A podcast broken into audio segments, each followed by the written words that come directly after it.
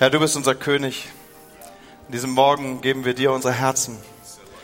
Und Herr, wenn wir jetzt dein Wort verkündigen und hören, dann lass es auf gut wohl vorbereiteten Boden fallen, Herr. Herr, wir glauben zutiefst daran, dass da, wo dein Heiliger Geist und dein Wort uns berührt, dass der gleiche Schöpfungsakt, der diese Welt geschaffen hat, auch an uns wirksam wird, Herr.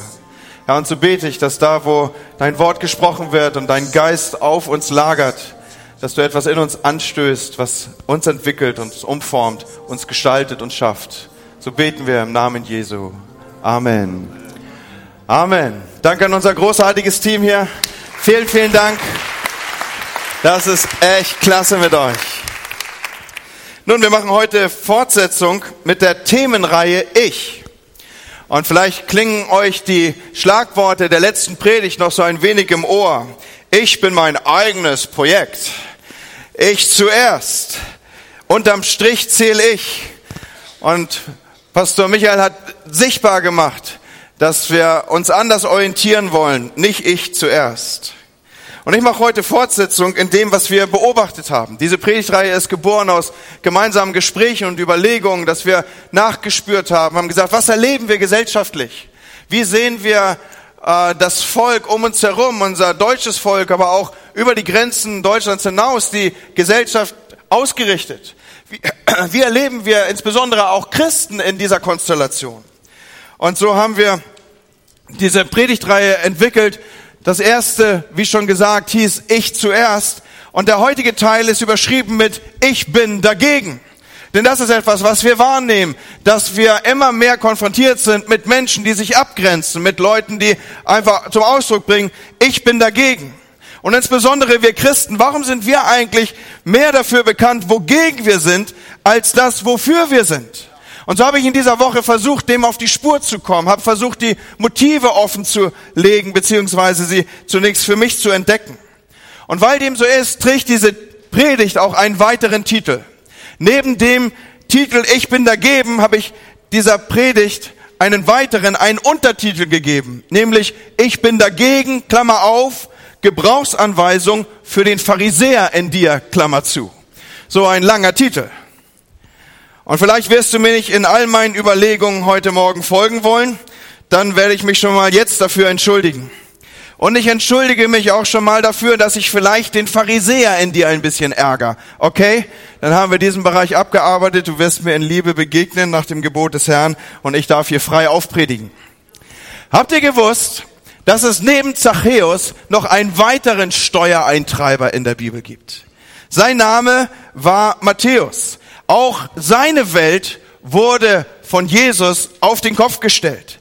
Da gab es diesen Matthäus, der eben später ein Jünger von Jesu wurde und das Matthäus-Evangelium geschrieben hat. Und er beschreibt in diesem seinem Evangelium eine Fülle von Schlüsselerlebnissen, die er mit ihm hatte. Und so der Text, den wir gleich miteinander lesen werden, er gibt und bildet eine dieser Schlüsselerlebnisse, eine dieser Schlüsselstellen ab. Hier erleben wir, wie Matthäus das erste Mal Jesus begegnet. Und in dieser Textstelle, in dieser Begegnung, da wird sichtbar, dass Gott zwei Kategorien für Sünder hat. Nur zwei, nicht mehr. Wir wollen diese Stelle miteinander lesen. Ich lese aus Matthäus 9. Als Jesus die Straße entlang ging, sah er Matthäus in seiner Zollstation sitzen. Kommt mit und folge mir nach, sagte er zu ihm. Und Matthäus stand auf und folgte ihm nach. Am selben Abend lud Matthäus Jesus und seine Jünger zum Abendessen ein. Einige andere Steuereintreiber und viele stadtbekannte Sünder waren ebenfalls eingeladen. Die Pharisäer waren empört. Wie kommt euer Meister dazu, mit solchem Abschaum zu essen? fragten sie seine Jünger. Als Jesus es hörte, antwortete er, die Gesunden brauchen keinen Arzt, wohl aber die Kranken. Und er fügte hinzu, nun geht und denkt einmal darüber nach, was mit dem Wort in der Schrift gemeint ist. Ich will, dass ihr barmherzig seid, eure Opfer will ich nicht. Denn ich bin für die Sünder gekommen und nicht für die, die meinen, sie seien schon gut genug. Ich lade euch ein, wieder Platz zu nehmen. Wie habe ich gesagt, an dieser Stelle teilt Gott, der diese Worte inspiriert hat, die gesamte Menschheit in zwei Gruppen ein. Menschen, die denken, dass sie gerecht sind und Menschen, die wissen, dass sie Sünder sind. Nicht mehr und nicht weniger. So einfach ist es. Da gibt es keine gleitende Skala, so ein bisschen gut und ein bisschen schlecht, so wie ein bisschen schwanger und ein wenig schwanger. Ja, da gibt es keine Abstufung auf irgendeiner Kurve, da gibt es kein relatives Gutsein und auch kein subjektives Schubladendenken. Entweder tun wir so, als brauchen wir Jesus nicht, oder wir haben begriffen, dass wir ihn brauchen. Diese beiden Möglichkeiten, mehr lässt die Bibel an dieser Stelle nicht zu. Der gemeinsame Nenner von beiden ist, dass wir alle Hilfe brauchen. Der Haken ist nur, dass einige das zugeben und andere sich für was Besseres halten. Statt uns bewusst zu machen, dass wir alle im selben Boot sitzen, Leute. Und dass wir alle Hilfe brauchen. Wir versuchen unseren Selbstwert dann auf dieser Tatsache aufzubauen, dass wir uns mit Menschen vergleichen, die anscheinend schlimmere Dinge tun als wir. Und Tatsache ist, dass wir oft gar nicht von unseren Sünden abgehalten werden, die Gnade Gottes anzunehmen, sondern dass es unsere leeren, guten Werke sind, mit denen wir am Ende uns selber einreden, so schlecht bin ich gar nicht. Und nun weiß ich auch, es ist offensichtlich, manche Leute haben echt Probleme, ja, das siehst du ihnen auf Kilometer Entfernung an, du begegnest ihnen am Bahnhof oder wo auch immer und du weißt, das ist jemand, der hat echte Probleme. Und anderen, denen du begegnest, bei denen ist das nicht so offensichtlich. Da gibt es dann Leute, die haben irgendwie in einem Familienhaus zweigeschossig und die mähen auch regelmäßig den Rasen. Ja, also wir Deutsche beurteilen das Innenleben eines Menschen ja nach der Pflege seines Rasens. Dann äh, gibt es Leute, die das Auto regelmäßig in die Waschanlage, das ist so der zweite Indikator, ob jemand sein Leben im Griff hat. Und äh, dann bleibt er seiner Frau treu und er arbeitet schwer und er bezahlt seine Steuern. Bei diesem Musterbürger ist das nicht so offensichtlich. Und er vergleicht dann seine Tugenden mit den Lastern anderer und erlebt sich, dass er niemandem etwas zu Leide tue und er infolgedessen ein guter Mensch ist und er schlage sich ja ganz wacker. Er braucht keine Hilfe. Das Problem ist nur, mit diesem oberflächlichen Etikettiersystem ist dann auch garantiert, dass wir nie wirklich in die Freiheit finden. Weil Gott kann am Ende wirklich nur denen begegnen, oder lasst es mich so ausdrücken, Gnade kann nur der wirklich begreifen, erfahren und erleben, der weiß, dass er Gnade nötig hat. Allen anderen bleibt dieses verschlossen. Und so braucht es Mut, Demut, um zu erkennen, dass wir genauso verkorkt sind vielleicht wie der Typ, der uns am Bahnhof begegnet. Und viele von uns werden sich selbst gegenüber an dieser Stelle nie ehrlich. Aber wenn wir uns selbst gegenüber nicht ehrlich werden, wie wollen wir dann Gott gegenüber ehrlich sein? Wir werden dann einfach weiter unsere dunklen Seiten beschönigen und uns mit unseren guten Werken vielleicht angeben und es wird sich am Ende nichts ändern. Jesus, er befreundet sich mit Zöllnern und Sündern. Er geht hier bewusst auf sie zu. Und insbesondere die Pharisäer hat das richtig geärgert. Die hatten ein Problem damit. Die Pharisäer, das waren die geistlichen Lehrer jener Tage, sie waren Experten auf dem Gebiet des jüdischen Gesetzes. Eine Liste von hunderten menschengemachten Regeln hatten sie aufgestellt, mit denen sie versuchten, die Gebote und die Gesetze und die zehn Gebote irgendwie in Bezug auf das Alltagsleben zu integrieren in ihr Alltagsleben. Für alles gab es Regelungen. Es gab Regelungen darüber und dafür, wie man sich die Hände wäscht, bis hin dazu, wie man ein, Kaffee, ein Kamel zu beladen hat. Alles war irgendwie geregelt. Und wenn wir auf diese Menschengruppe stoßen in der Bibel, auf die Pharisäer, dann tun diese normalerweise nur eins. Sie zeigen mit dem Finger auf andere. Sie zeigen mit dem Finger auf Sünder. Sie verurteilen, sie lehnen ab, sie sind dagegen. Das ist Teil ihrer Alltagsroutine. Es ist Teil ihrer Alltagsroutine, dagegen zu sein, abzulehnen und zu verurteilen. Sie waren Eiferer für das Gesetz. Aber sie verstanden nichts von der Liebe Gottes. Sie standen für Gericht ohne Gnade. Sie standen für Strafe ohne Liebe. Sie standen für Kritik ohne Verständnis. Und sie standen für dagegen sein, ohne dass sie einen anderen, alternativ besseren Weg aufzeigen würden. Im Namen des Hasses auf die Sünde hassten sie am Ende den Sünder. Und das Schlimmste war, dass sie daraus schlussfolgerten, durch ihre Abgrenzung, durch ihre Ablehnung, durch ihr Dagegensein, würden sie sich als heilig abbilden und darstellen. Sie glaubten tatsächlich, dass durch ihr Fernhalten, durch ihre Abstützung, durch ihre Absonderung, durch ihr Dagegensein, würden sie selber in den Stand von Heiligen erhoben werden.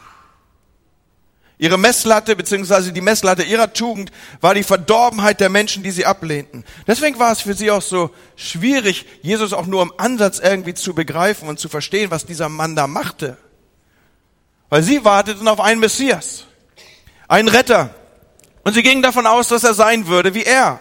Er würde vornehme Kleidung tragen, und er würde sich irgendwie vom gemeinen Volk abheben und er würde sich absondern und er wäre auf jeden Fall in irgendeiner Weise schon mal grundsätzlich dagegen. Er wäre gegen die Sünder und er wäre gegen die Sadduzäer und er wäre gegen die Unrein und er wäre gegen Herodes und er wäre gegen die Römer und er wäre gegen das politische System und überhaupt er wäre erstmal dagegen. Sie glaubten, Jesus würde an den Straßen Jerusalems stehen und Schilder hochhalten, ich bin dagegen. Und mit erhobenem Haupt würde er dann die Straße entlang schreiten und ehrfürchtig Platz würde man ihm machen. Sie gingen davon aus, dass Gott kommen und so sein würde wie sie. Und nichts lag weiter von der Wirklichkeit entfernt als dieses. Völlig falsch. Im Gegenteil, Jesus überbrückte die Distanzen. Jesus suchte die Nähe. Jesus suchte Sünder ausfindig zu machen und sich mit ihnen anzufreunden. Er machte sich keine Sorgen um seinen Ruf. Er versuchte auch nicht irgendwie sein Image aufzupolieren, indem er sich besser darstellte oder auf andere hinwies und sagte, die wären schlechter als er. Er machte sie nicht nieder. Er grenzte sie nicht ab. Er war nicht gegen sie. Wie schon gesagt, Jesus war keiner der Schilderhochhalter, der vor irgendwelchen Kliniken stand und sagte, ich bin dagegen. Er war Gott. Er war vollkommen. Und dennoch verkündigte er durch sein Handeln, dass er den schlimmsten Sündern nicht verdammte.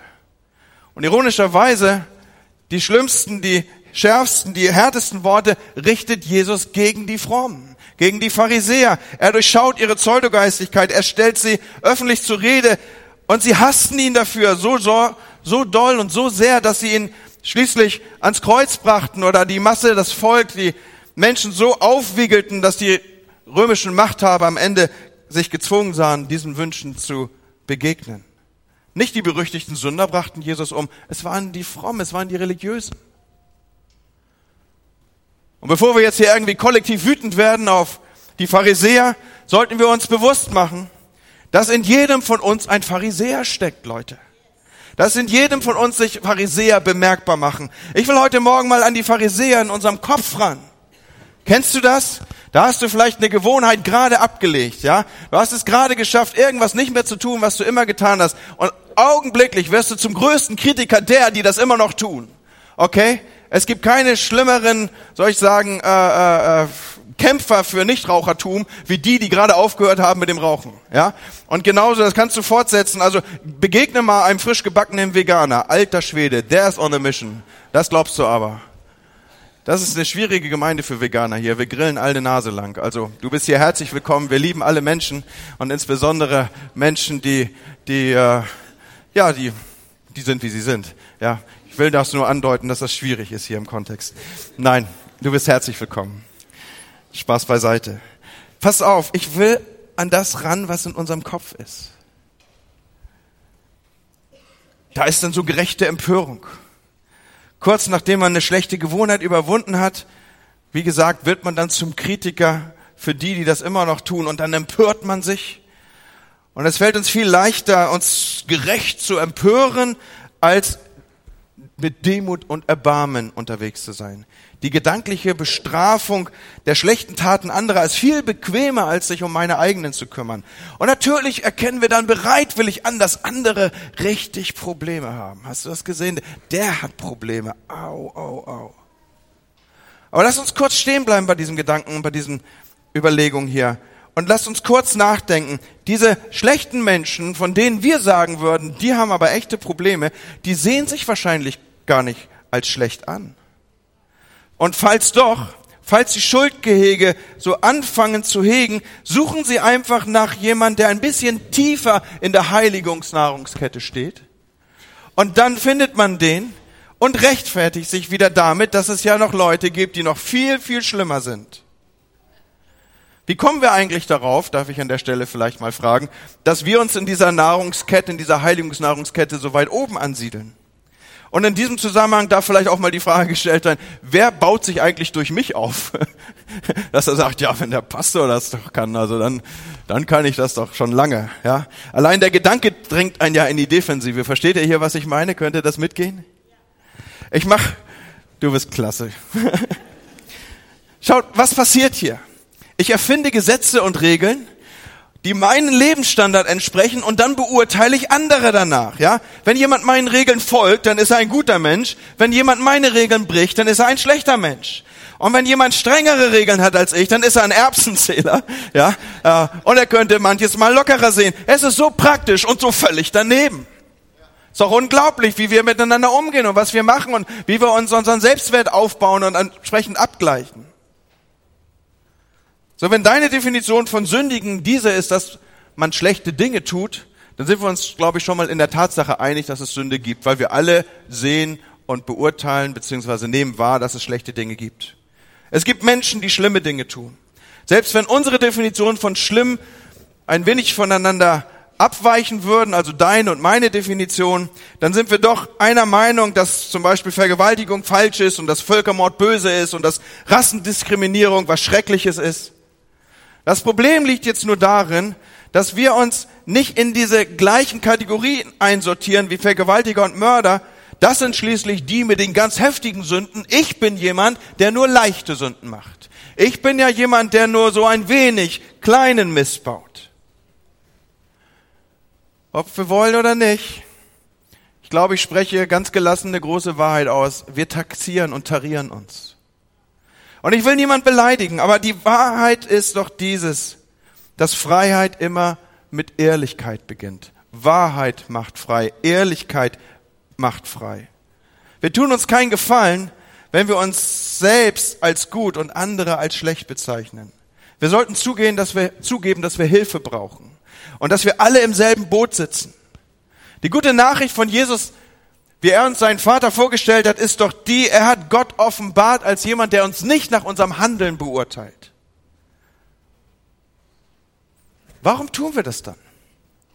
Warum rutschen wir immer wieder in dieses Skala-Denken, in dieses Beurteilen, in dieses Abgrenzen, in dieses Weg, in dieses Dagegen hinein? Ich habe einen Verdacht und das ist so dieses Nachdenken, von dem ich gesprochen habe. Ich habe versucht, dem Motiv für unser Sein, unser Handeln, unser Tun auf die Spur zu kommen. Ich habe einen Verdacht, dass es da einen Grund gibt, den ich eigentlich nicht zugeben möchte, aber doch ansprechen. Dieserlei Eingruppierung, dieserlei Skalierung, dieserlei Regeln oder auch dieser von mir vorgenommene Abstand und die Abgrenzung, sie hält mich auf Abstand von diesen Menschen. Wenn ich mich von Sündern distanziere, muss ich mich ja nicht mit ihrem Leid auseinandersetzen. Ich muss mir weder ihre Schuhe anziehen, noch irgendwie Zeit mit ihnen verbringen, noch irgendwie Mitleid mit ihm haben. Ich muss mir nicht die Hände schmutzig machen und ich muss mir schon gar nicht irgendwie verletzlich machen, indem ich die Scherben ihres Lebens wieder aufsammle. Ich kann meine Grobheit und meine Gleichgültigkeit rechtfertigen, obwohl doch eigentlich mein Herz nach und voll Erbarmen bluten sollte. Und auf diese Art und Weise kann ich die Tatsachen ignorieren, dass ich ohne die Gnade Gottes in meinem Leben wahrscheinlich genauso, wenn nicht gar schlimmer unterwegs wäre als sie. Und gehen wir noch einen Schritt weiter. Wenn ich mich von Sündern distanziere, dann kann ich mir den Luxus gönnen, sie auch zu bestrafen. Wenn sie das bekommen, was sie verdienen, verspüre ich vielleicht eine Art gewisser Genugtuung. Sie haben es schließlich verdient. Versteht mich nicht falsch, Freunde. Ich sage nicht, dass wir auf Meinungsäußerungen in unserer Gesellschaft verzichten sollen. Ich möchte an unsere urteilende pharisäische, pharisäerische Haltung ran. Dieses Ich bin dagegen, ich grenze mich ab, ich distanziere mich. Dieser Ich bin dagegen Club, der löst doch nichts anderes aus, als dass ich mich dadurch als ein angeseheneres Mitglied des Ich bin heiliger als du Club verstehe indem wir dann rumsitzen und uns gegenseitig beglückwünschen, dass wir wahrscheinlich besser aussehen als alle anderen. Und in diesem Club sind wir dann alle einer Meinung und wir sind alle der Meinung, dass diese Welt den Bach abgeht und dass es immer schlimmer wird. Und wir beschweren uns am meisten über die Regierung. Und wenn man uns doch bloß fragen würde, wir würden es besser machen. Aber uns fragt ja keiner. Aber vor allem distanzieren wir uns von schlechten Menschen vor dem Hintergrund von dadurch fühle ich mich besser. Dann vergleichen ich mich mit denen und dann komme ich zu dem Schluss, dass ich meine Sache doch eigentlich ganz gut mache. Und natürlich würden wir das nie laut sagen, aber so will ich mal behaupten, der Pharisäer in uns, der schreit das. Und ich glaube, und da wird's jetzt richtig steil, Freunde, dass dieses viele dagegen sein, dass dieses viele abgrenzen, dass dieses nicht mit mir, dass dieses Rückziehen, ja, lass mich bei dem Begriff bleiben, dass dieses viele Ich bin dagegen bei uns Christen hier ihre eigentliche tiefe Ursache hat, nämlich in einer Haltung, die nicht menschenorientiert ist, in einer Haltung, die sich abgrenzt und diese nicht Menschen beziehungsweise nicht den Menschen im Fokus nehmen Haltung, diese Haltung, wo ich mich aufgrund von anderen irgendwie besser darstelle, diese Haltung ist tief in uns verankert und ich meine sie als etwas Pharisäerisches entlarven zu können. Wir sind dagegen. Wir sind dagegen. Wir sind dagegen, dass Moslems dieses oder jenes tun und am Ende noch irgendwie Eigentum von uns benutzen. Wir sind dagegen, dass so viele Ausländer kommen und unsere christliche Kultur hier irgendwie verunstalten. Was eigentlich, von was für einer christlichen Kultur reden wir hier? Wenn ich in manchen muslimischen Staat hineinschaue, dann sehe ich da mehr Ethik und Moral als in unserem christlichen Abendland. Was wollen wir da eigentlich verteidigen, Freunde? Wir sind gegen Homosexualität, wir sind gegen Ökumene, wir sind gegen Abtreibung, wir sind gegen Sexualität vor der Ehe, wir sind gegen Europa, wir sind dagegen, wir sind dagegen, wir sind dagegen. Versteht mich auch hier nicht falsch. Ich meine ja nicht, dass jede einzelne dieser Aussage irgendwie falsch sei oder die Regelungen, die dahinter stehen und die Dinge, die dahinter stehen, jetzt ausdrücklich falsch seien. Ich will darauf hin, dass die Art und Weise, wie wir diese anwenden, schrecklich ist. Das vielleicht nochmal erklärt, ich bin absolut für Autorität und Recht und Ordnung und Struktur, aber durch, durch die Abgrenzung erhöhe ich doch nicht meinen Grad an Heiligkeit. Durch Abgrenzung, durch Dagegensein erhebe ich mich doch nicht geistlich auf eine andere Stufe und erhöhe irgendwie den Faktor Geistlichkeit in mir. Wenn überhaupt, dann beweist es meine Sündhaftigkeit wenn da Regeln sind, an denen ich mich orientiere. Kommen wir zurück zu den Pharisäern. Pharisäer, die waren so sehr damit beschäftigt, jedes i-Tüpfelchen des Gesetzes einzuhalten, dass sie das Hauptmerkmal des Gesetzes völlig außer Acht ließen. Nämlich Gott und andere zu lieben. Das ist doch das, womit wir uns die letzten Wochen beschäftigt haben. Liebe Gott und jetzt wenden wir den Fokus stärker auf dieses andere zu lieben. Die Pharisäer dachten, durch ihre Opfer würden sie Gott glücklich machen und die Sünde der anderen würde Gott wütend machen. Aber Jesus machte etwas ganz anderes deutlich. Jesus zeigte ihnen, dass nichts weiter entfernt war von der Wahrheit als dieses, nämlich, dass die Sünde der Menschen Gottes Erbarmen weckt und nicht seinen Zorn, Leute. Die Sünde der Menschen weckt Gottes Erbarmen und nicht seinen Zorn. Jesus war immer der Fürsprecher der Menschen. Nie gegen oder dagegen Sprecher. Und das ist er übrigens bis heute geblieben. Das ist ja bis heute geblieben. Interessanterweise ist der Kontext der Textstelle, die wir gleich lesen werden, Sünde. Und hier heißt es, und wenn jemand sündigt, so haben wir einen Fürsprecher bei dem Vater, Jesus Christus, der gerecht ist. An Jesu Rolle hat sich zeitlebens und er lebt ewig nichts verändert. Er ist über diese Welt gegangen und hat Menschen Ermutigung zugesprochen. Er ist über diese Welt gegangen und hat Menschen, die gefallen war, aufgerichtet und hat gesagt, ich glaube an dich. Er ist über diese Welt gegangen und hat wie kein zweiter für gesprochen und nicht gegen. Er hat Distanzen überbrückt und nicht Distanzen geschaffen. Leidenschaftlich war er davon besessen, denen Güte zu erweisen, die es am wenigsten verdient haben. Leidenschaftlich gab er gerne denen Hoffnung, die ohne Hoffnung waren. Sein Anliegen war es, den schlimmsten Sündern Gnade zu erweisen. Und wenn ich ehrlich bin, ich gehöre dazu, Leute. Mich unterscheidet doch nichts von einem Sünder, außer dass ich ein Sünder bin, dem vergeben wurde. Und tief in meinem Inneren wird uns doch schmerzlich bewusst, dass wir immer noch mit falschen Dingen dealen, dass da immer noch falsche Gedanken durch unser Inneres zucken, Immer noch bin ich ungeduldig und verletzend mit Menschen. Immer noch spreche ich grobe Worte auch mit meiner Frau. Immer noch treffe ich Entscheidungen aus Egoismus und Schlechtigkeit anstatt aus Liebe. Aber ob ich besser oder schlechter bin als du, spielt überhaupt keine Rolle. Weil ich habe einen Fürsprecher. Er ist mein Fürsprecher. Statt andere aus falschem Verständnis abzulehnen, oder aus so einer Überheblichkeit heraus abzulehnen, statt sie zu beurteilen und zu verdammen, statt immer nur dagegen zu sein, muss ich mich daran erinnern, dass ich jemand bin, der die Gnade Gottes dringend brauche.